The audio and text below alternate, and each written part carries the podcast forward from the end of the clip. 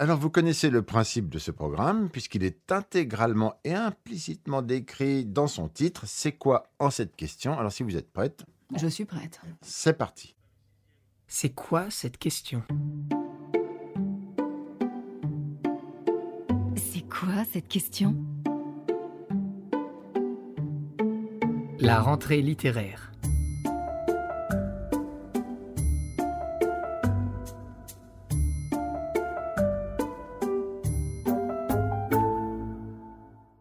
Sophie Charnavel, bonjour. Bonjour Vincent Malone. Vous êtes toujours en charge, et oui, des éditions Robert Laffont.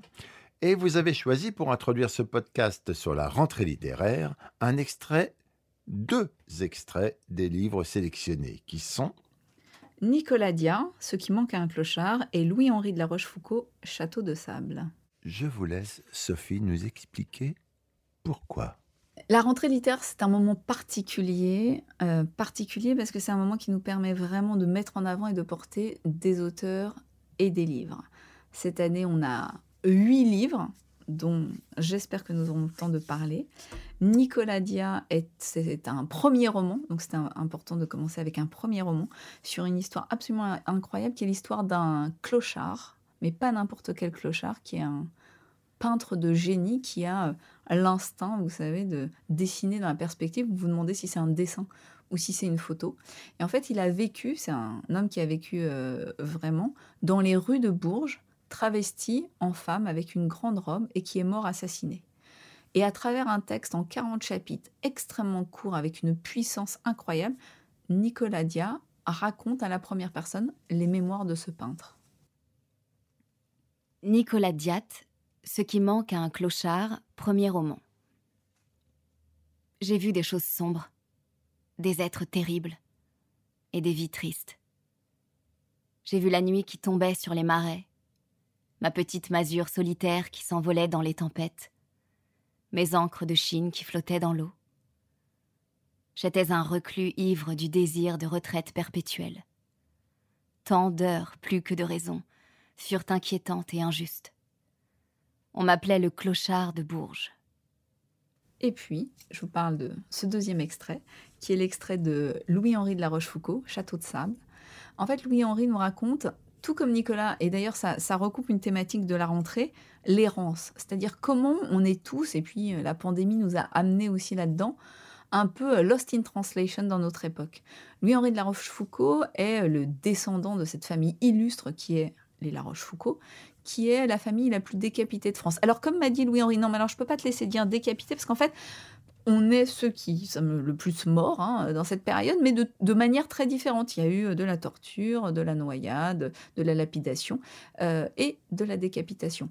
Et en fait, il raconte l'histoire de ce jeune homme qui euh, vit aujourd'hui, issu de cette grande famille, de cette grande histoire, qui est pigiste dans la presse écrite, c'est-à-dire un milieu en voie de disparition, mais il a l'habitude, et qui se retrouve complètement décalé dans son époque, c'est-à-dire à la fois avec cette histoire assez euh, lourde, prestigieuse et compliquée, et en même temps, lui, jeune père, complètement à la ramasse, ne croyant euh, ni à la démocratie telle qu'elle existe aujourd'hui, ni à la royauté, et il va faire la rencontre du fantôme de Louis XVI, Mais c'est vaguement autobiographique, c'est vaguement. vaguement. Je crois que tous les auteurs euh, mettent beaucoup d'eux dans leurs livres. Et dans les omelettes, Louis-Henri de la Rochefoucauld, Château de sable. L'épisode eut lieu il y a quelques années au château de ma grand-mère. Une jeune fille engagée pour l'été était venue trouver mon père. Le plus souvent, elle tapait à sa porte parce qu'elle avait surpris une chauve-souris dans une chambre et avait besoin de lui pour s'en débarrasser. Mon père s'en chargeait d'un coup de fouet de chasse bien ajusté.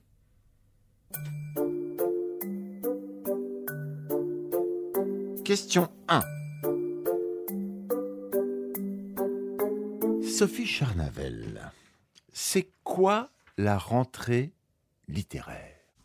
Vous voyez la jungle guyanaise? Pas vraiment. Eh ben, J'imagine. Voilà, c'est un endroit d'une hostilité totale. Donc souvent, c'est ce que je dis aux auteurs, c'est-à-dire qu'en fait, vous voulez la rentrer très bien, on va vous y envoyer, mais c'est comme si on vous balançait dans la jungle guyanaise, on n'est même pas sûr de pouvoir vous envoyer des vivres.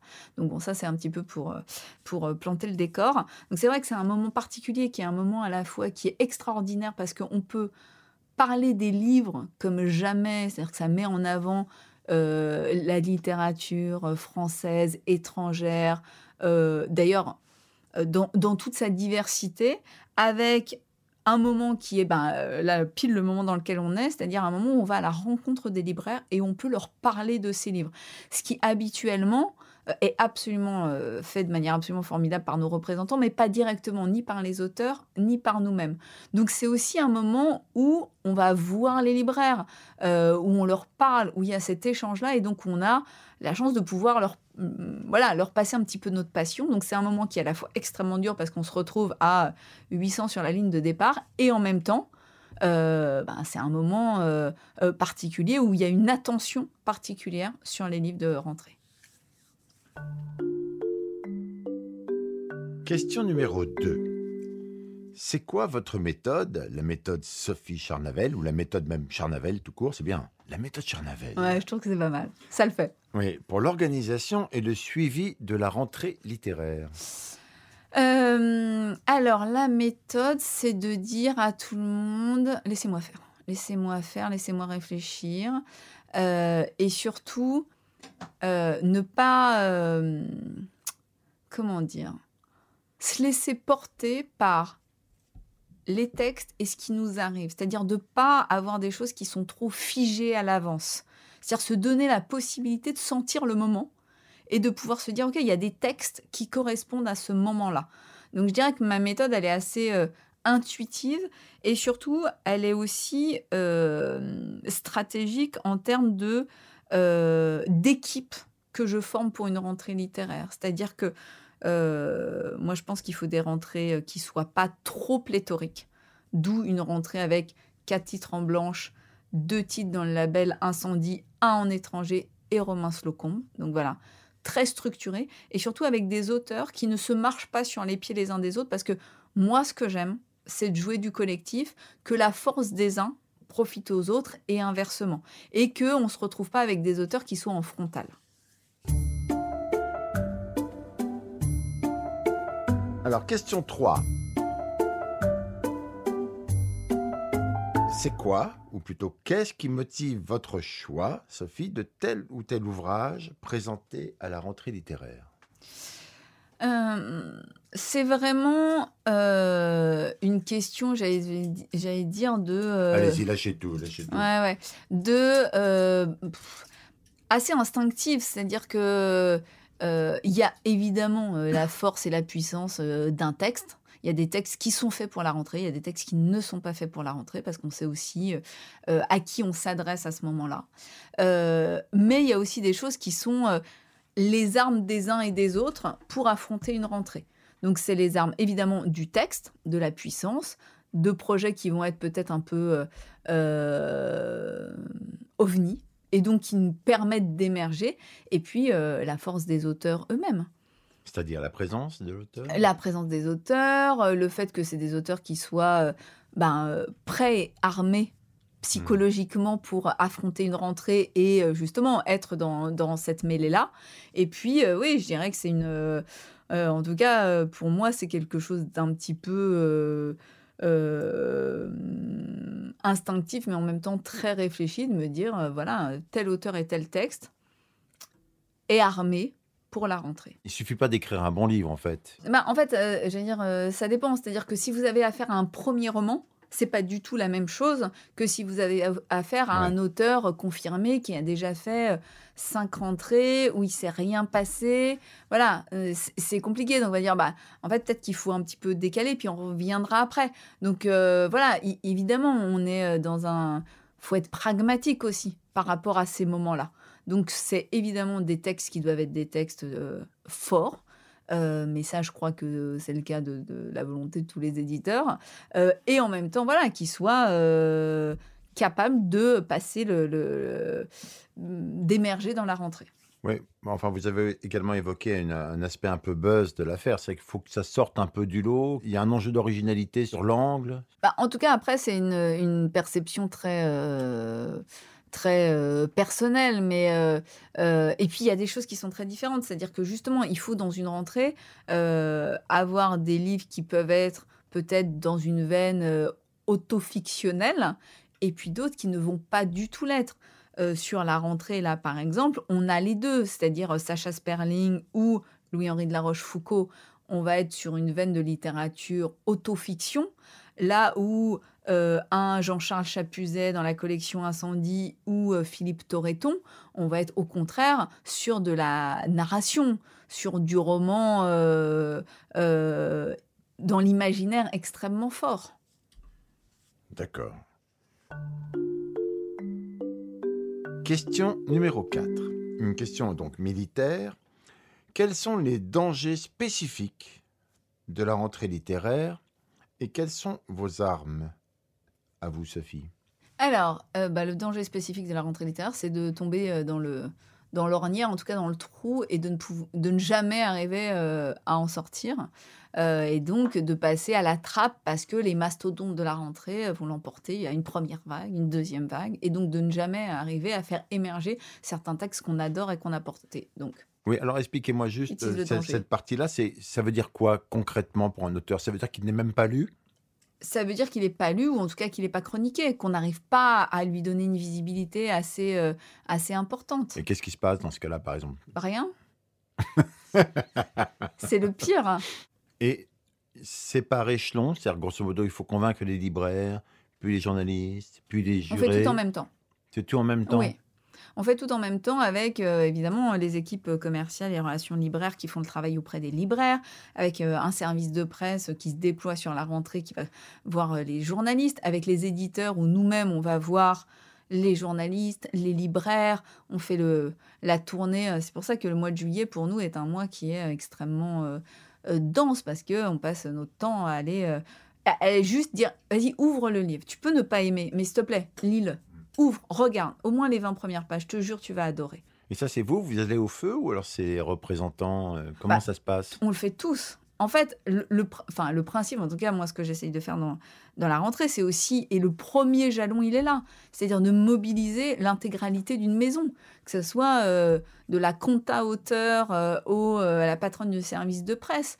Donc, nous, on a fait des réunions en amont, à l'intérieur de la maison, où les textes ont été lus par l'intégralité de la maison et où du coup, bah voilà, les gens parlent, ils ont plutôt aimé euh, le Jean-Charles Chapuzet, d'autres ont plutôt aimé euh, le Ninawa, euh, notre directrice éditoriale de la littérature étrangère, là, fait le tour des journalistes qui parlent de la littérature étrangère avec l'attaché de presse. Donc en fait, c'est une mobilisation qui est une mobilisation générale. Nous avons en cinq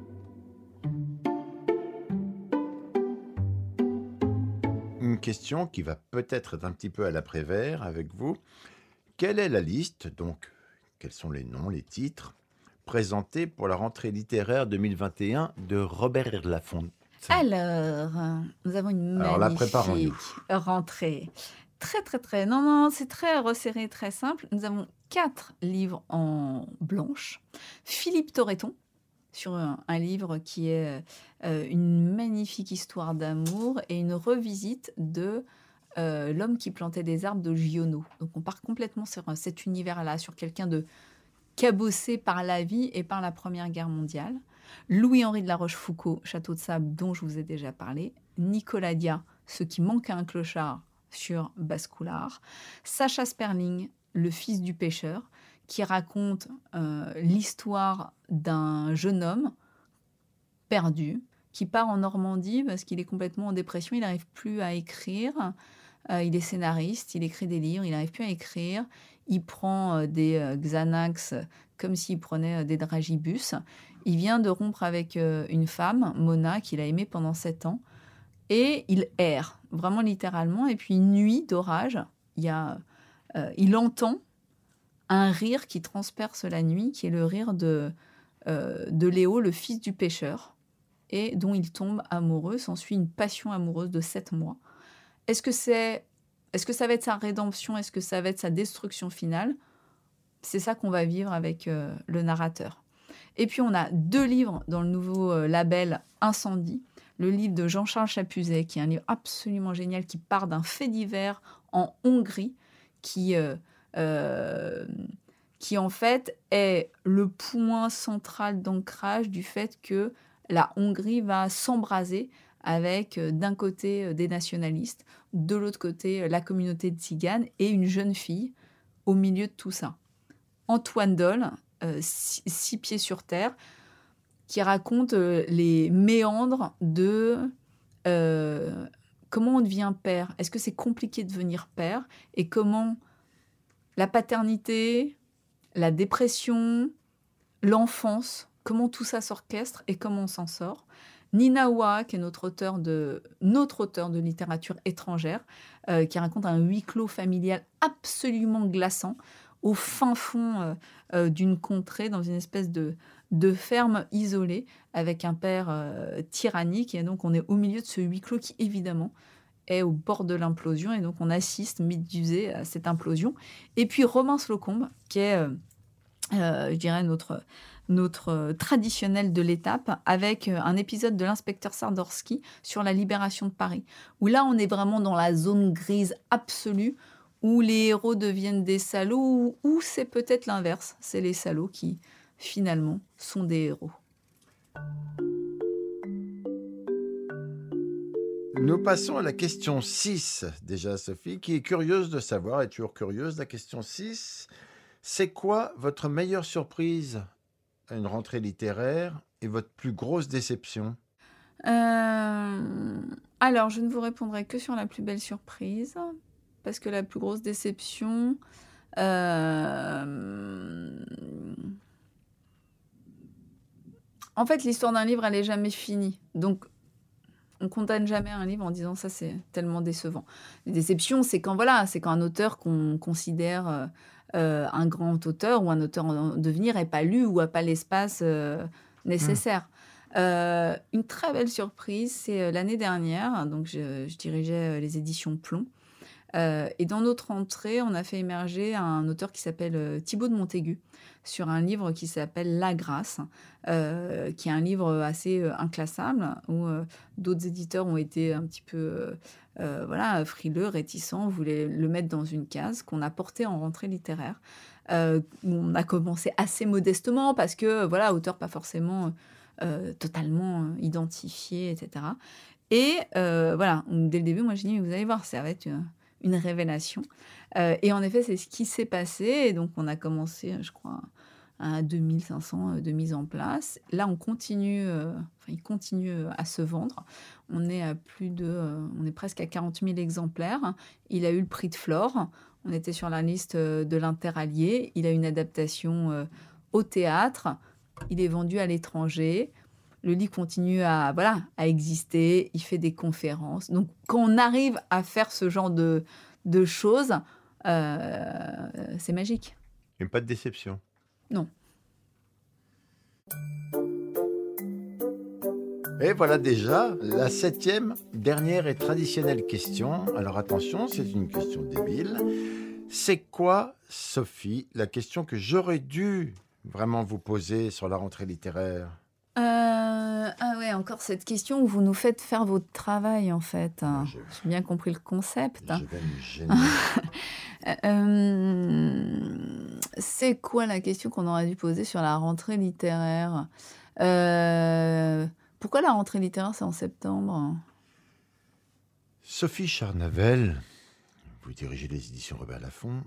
Pourquoi la rentrée littéraire se tient-elle au mois septembre euh, eh bien, j'ai envie de dire que c'est une tradition. C'est vrai que l'année dernière, avec le confinement, on, s'est, euh, on a été plusieurs à se poser la question au mois de mars-avril en voyant arriver la rentrée, en se disant mais euh, ça se trouve, on sera tous encore enfermés. Est-ce qu'on pourrait pas déplacer en fait la rentrée à un autre moment? Alors, je ne sais pas si c'est le vent du conservatisme, en tout cas, voilà, c'est quelque chose qui n'a pas été envisagé. Et en fait, donc on s'est posé, enfin, moi, je me suis posé la question de dire, mais pourquoi la rentrée euh, est là? Et en fait, je crois que c'est aussi un moment donné où euh, les, euh, où les gens vont, en fait, en librairie. Et en fait, il y a mis à profit, en fait, ce moment-là de. On, va chercher les, les fournitures scolaires, on va acheter, parce qu'on on est quand même, en fait, le seul métier où euh, on va pas euh, faire un produit parce que vous nous demandez de faire un produit, mais on ne répond pas à la demande, c'est-à-dire qu'on crée l'offre. Et donc, il y a ce truc-là qui est complètement délirant de notre part, c'est-à-dire qu'on va mettre des livres sur les tables que personne ne nous a demandé et qu'on arrive parfois à vendre. Et donc voilà, c'est aussi profiter, je dirais, euh, d'un moment qui est le moment où euh, euh, les parents ou les ados passent en librairie et donc découvrent cette profusion de livres. Et souvent, si vous allez en librairie, vous rentrez pour acheter un livre et vous sortez avec cinq bouquins. Eh bien, Sophie Charnavel, c'est fini. Il ne nous reste qu'à écouter ensemble les deux extraits que vous avez choisis pour conclure ce podcast et qui sont le livre de Philippe Torreton, Une certaine raison de vivre, et de Sacha Sperling, Le fils du pêcheur. Philippe Torreton, Une certaine raison de vivre. Après avoir actionné plusieurs fois le heurtoir de l'imposante porte en bois, Jean, arrivé enfin à destination, s'abandonna à un énorme bâillement qui mobilisa tout son corps. Fatigué, il avait quitté Paris la veille dans l'après-midi, alerté par une lettre reçue le matin même. Sacha Sperling, le fils du pêcheur. Au cours des dix dernières années, j'ai été amoureux deux fois. Elle s'appelait Mona, il s'appelait Léo. J'ai vécu avec elle à Paris, avec lui en Normandie. Qui a deux maisons perd la raison qui a deux femmes perd son âme. Est-ce que, dans mon cas, ça marche aussi?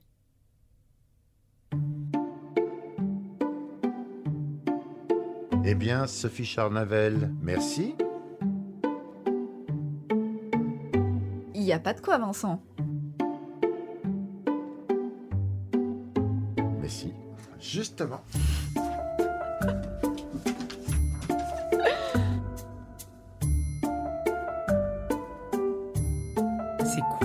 Cette